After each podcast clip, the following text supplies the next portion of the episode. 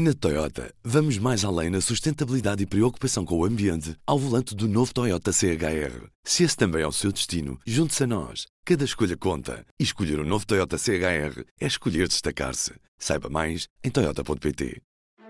Do Jornal Público, este é o P24. Hoje trago 10 desafios para o Congresso do Partido Socialista que começa nesta sexta-feira em Lisboa. A principal nota noticiosa é, obviamente, esta troca de António Costa por Pedro Nuno Santos. Não é novidade nenhuma, obviamente, as eleições diretas já aconteceram a meio de dezembro, mas o que é certo é que este Congresso marca um fim no que toca ao percurso de António Costa à frente dos socialistas e abre-se um novo capítulo que, Maria Lopes, vamos então perceber a jornalista de política do público, está aqui comigo, Ruben Martins, neste P24. Maria, o que é que podemos esperar deste congresso que tem, obviamente, nesta mudança de liderança o, o ponto forte? Sim, essa mudança é a mudança de ciclo, não é? Bom, isto eh, no Congresso é, será o derradeiro discurso de António Costa, não é? Para fazer um espectável balanço do seu legado de oito anos, que deixa tanto, tanto ao país quanto ao partido, um, e, e, e, obviamente será a consagração do, do, novo, do novo líder socialista, de, de Pedro Nuno Santos. Uh, aquilo que se espera é um partido que saia dali no, no domingo, um partido mais unido, eu arriscaria quase a dizer, a, usar a expressão que já sabemos que Pedro Nuno Santos vai usar, que é o, o, o partido inteiro, um, e, e, com, e com uma energia e um entusiasmo para, para o desafio das legislativas, né, que faltam, faltam dois meses na prática para as legislativas. Tu fizeste uma, uma quase uma compilação de desafios uh, que Pedro Nuno Santos tem, tem agora pela frente. O primeiro deles é a questão da própria união interna, quer no, no programa eleitoral, que vai a votos no dia 10 de, de, de março, mas também na, nas listas eleitorais, que ainda não conhecemos nesta, nesta altura. Pedro Nuno Santos tem esta tarefa facilitada neste momento, depois de ter vencido uh, as eleições? Há um partido unido ou ainda há alguma discórdia? Bom, os socialistas de facto têm essa vantagem de, mesmo nas, em, em muitas uh, disputas internas que houve, uh, os, os, socialistas conseguiram se unir, mesmo, mesmo naquela luta mais fraticida de, entre António Costa e António José Seguro, em que António José Seguro se afastou completamente da cena política, mesmo os seguristas que ficaram, não houve assim muitos atritos no partido, e portanto pela natureza do partido, eu julgo que sim, que Pedro Nuno Santos tem essa tarefa mais ou menos facilitada. No entanto, ele conseguiu também logo tratar disso, uh, se calhar também um bocadinho empurrado por José Luís Carneiro, porque essa necessidade de, de ter o partido unido para, para as legislativas, uh, José Luís Carneiro diz, uh, primeiro falou nisso e depois teve que voltar a avisar, atenção, como é que é fazemos ou não fazemos listas conjuntas para, as, para os órgãos uh, uh, do partido. E isso de facto aconteceu, eles chegaram a acordo uh, na, numa divisão mais ou menos parecida com os resultados que houve, de 65-35, não são bem iguais, mas enfim, faz essa cobertura e faz esse equilíbrio. E sim, terá que haver essa união nas listas para os órgãos, depois também nas listas para os candidatos a, a, às legislativas, aos, a deputados, uh, e há também já um acordo para que o, o programa eleitoral inclua algumas das medidas uh, de José Luís Carneiro, que aliás a, a, moção de José Luís Carneiro era, era muito mais específica do que a de, de Pedro Nuno Santos. Um, mas há, uhum. enfim, há uma série de outros, há uma série de outros desafios, como dizias. Sim, e, e um deles acaba por ser a própria relação com o legado de António Costa. Pedro Nuno Santos consegue descolar-se desse legado? Aliás, tem uhum. interesse uhum. em descolar-se desse legado ou, pelo contrário, nesta fase é mais uh, proveitoso para o secretário-geral do PS aproveitar-se da popularidade de António Costa? Isto é um bocadinho uma faca de dois gumes porque Pedro Nuno Santos não pode negar essa herança porque esteve envolvido no governo todos estes anos, não é?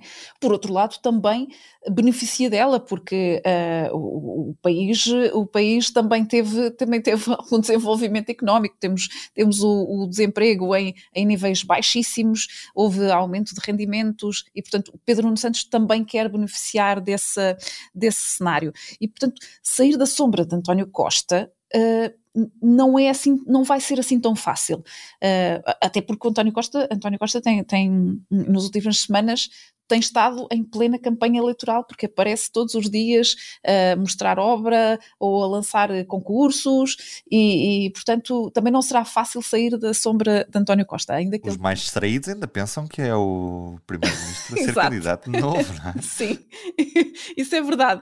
Isso, aí, aí é verdade. E portanto, é, é, como eu dizia, é um bocadinho uma faca de dois gumes, não é? Um, por outro lado, há também que escapar um bocadinho a uma outra herança, que é a herança má de António Costa, é porque é que ele saiu, esta uh, ligação novamente do PS, casos uh, judiciais, uh, como aconteceu com José Sócrates, e portanto, dessa questão de judicial, Pedro Nuno Santos irá tentar afastar-se, como, tem, como fez nos, nas últimas semanas, e até disse que não, atenção, que não queremos que o PS vá andar os próximos meses a discutir um processo judicial.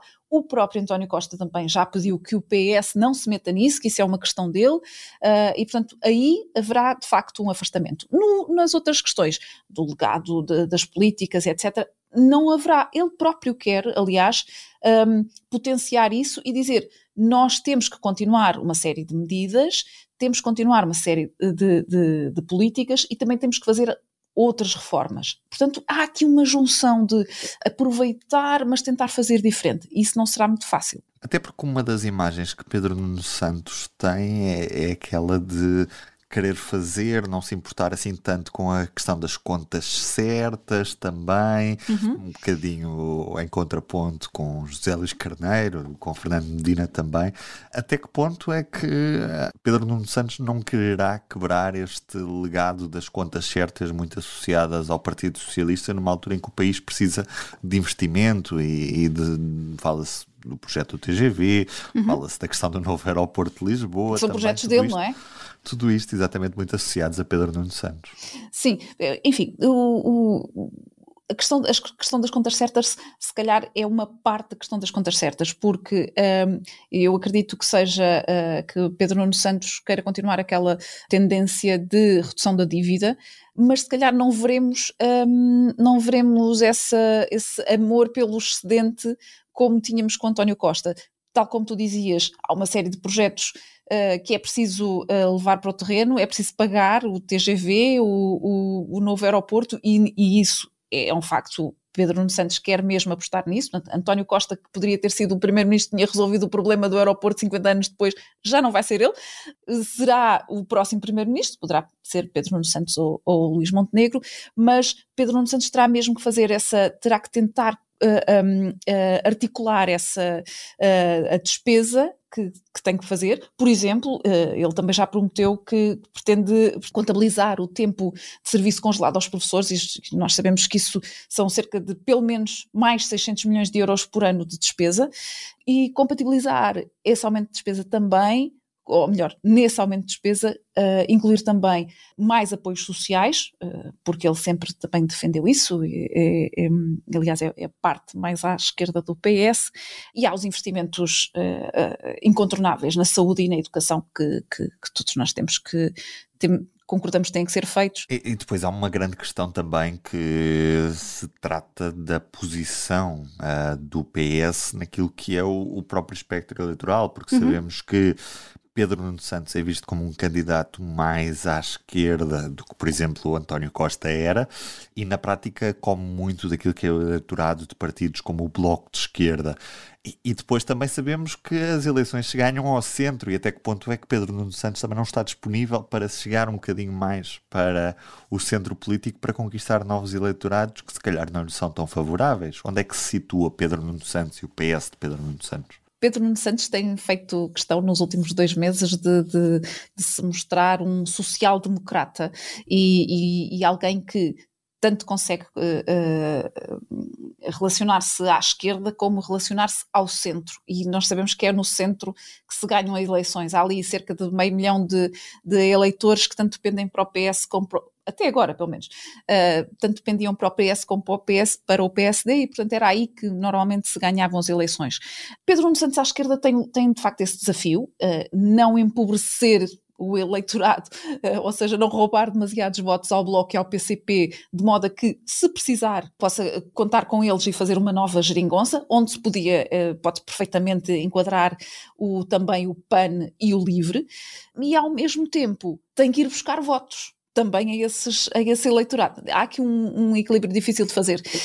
Um, e depois uh, tem, que, que se, tem que apontar para o centro e, e tem que atacar a direita. E, e o fantasma do Chega, nesse caso, aí Chega. ajuda?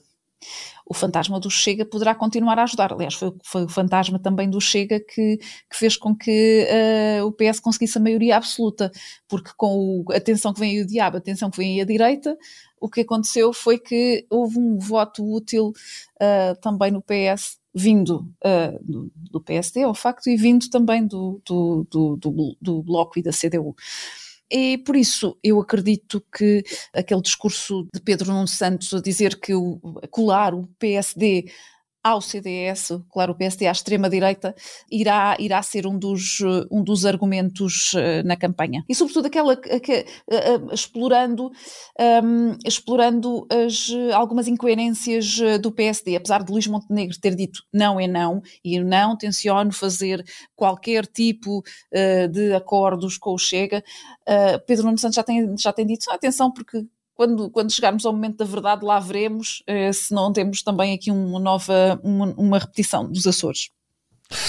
Outra das questões que, que em 2024, neste ano, estará certamente muito na atualidade, na ordem do dia, pelo decurso dos vários processos judiciais que estão em cima da mesa, é precisamente como é que estes processos judiciais uh, que envolvem figuras da política, e, e, e, neste caso estamos a falar essencialmente desta, desta operação influencer, mas também, por exemplo, da operação Marquês, que envolve diretamente José Sócrates, até que ponto é que vai ser possível ao PS distanciar-se destes processos judiciais? É o tempo de à justiça o que é da justiça, é isso? Não, vai ter que ser. Essa, essa, era uma, essa era uma muleta que António Costa gostava de usar muito, não é? Uh, Usou-a na altura, quando era no início de, de, de, do, seu, mandato como secretário-geral, quando ainda um, José Sócrates uh, estava detido, uh, usou agora, quando se viu envolvido na, na Operação Influencer, e, portanto, Pedro Nuno Santos terá que fazer o mesmo, mas terá que utilizar o seu chavão para não repetir o de António Costa. Uh, mas isso, uh, bom, o, ainda estamos para ver um, o dos desenvolvimentos da influencer, que apanharam uh, nomes que estavam muito ligados, por exemplo, a, a, a, Pedro Nuno Santos, como foi o caso de João Calamba e Eduardo Cordeiro, e por isso essas consequências ainda se irão ver em princípio em 2024, mas julgo eu que já não há tempo de, das eleições. A, a justiça uh, também tem o seu tempo e, e, não, será, não será muito rápido.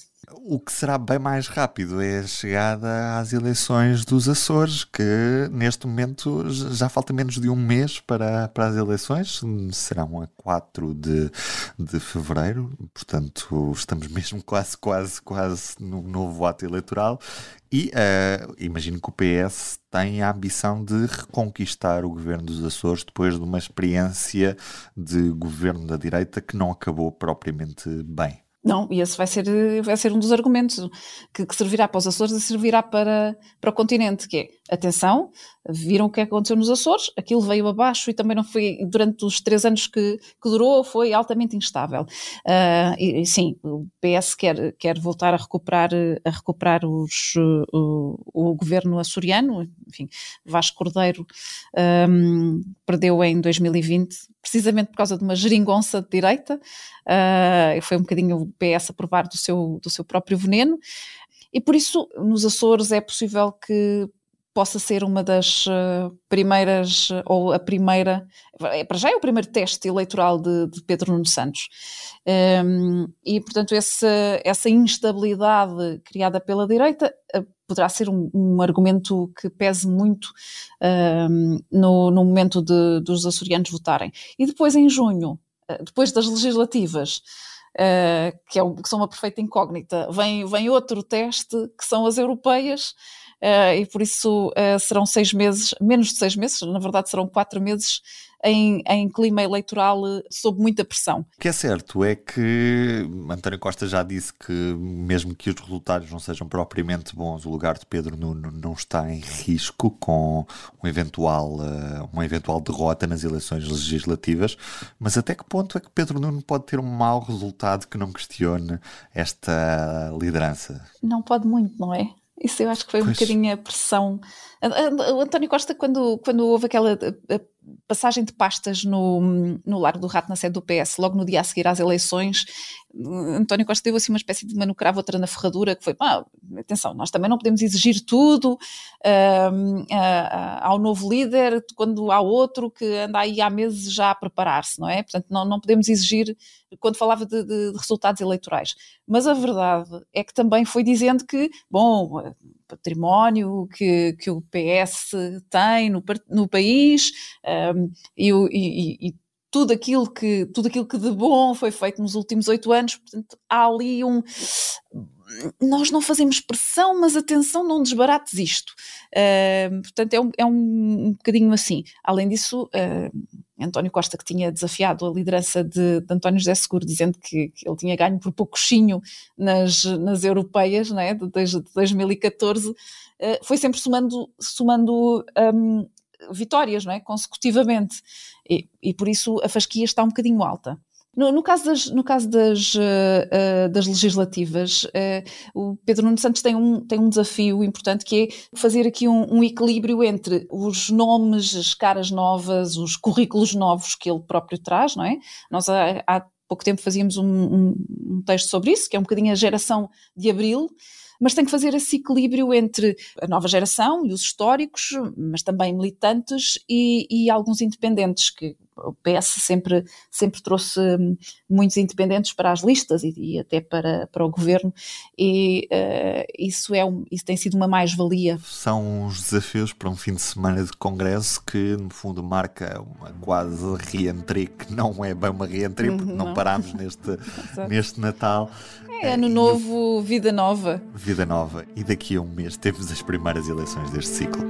O congresso é para acompanhar em público.pt ao longo de todo o fim de semana, redes sociais, vídeo, áudio, estamos em todas. Peço-lhe só mais um segundo para uma correção em relação ao episódio de ontem, que entretanto já foi corrigido nas plataformas habituais, mas ontem por lapso foi referido que o PCP pretendia a privatização do CTT. Obviamente estávamos a falar da nacionalização da empresa de Correios ao partido e a quem sentiu visado, obviamente também aos nossos ouvintes, o nosso pedido de desculpas. Tratou-se, obviamente, de um lapso. Eu sou o Ruben Martins, tenham um bom fim de semana. O público fica no ouvido.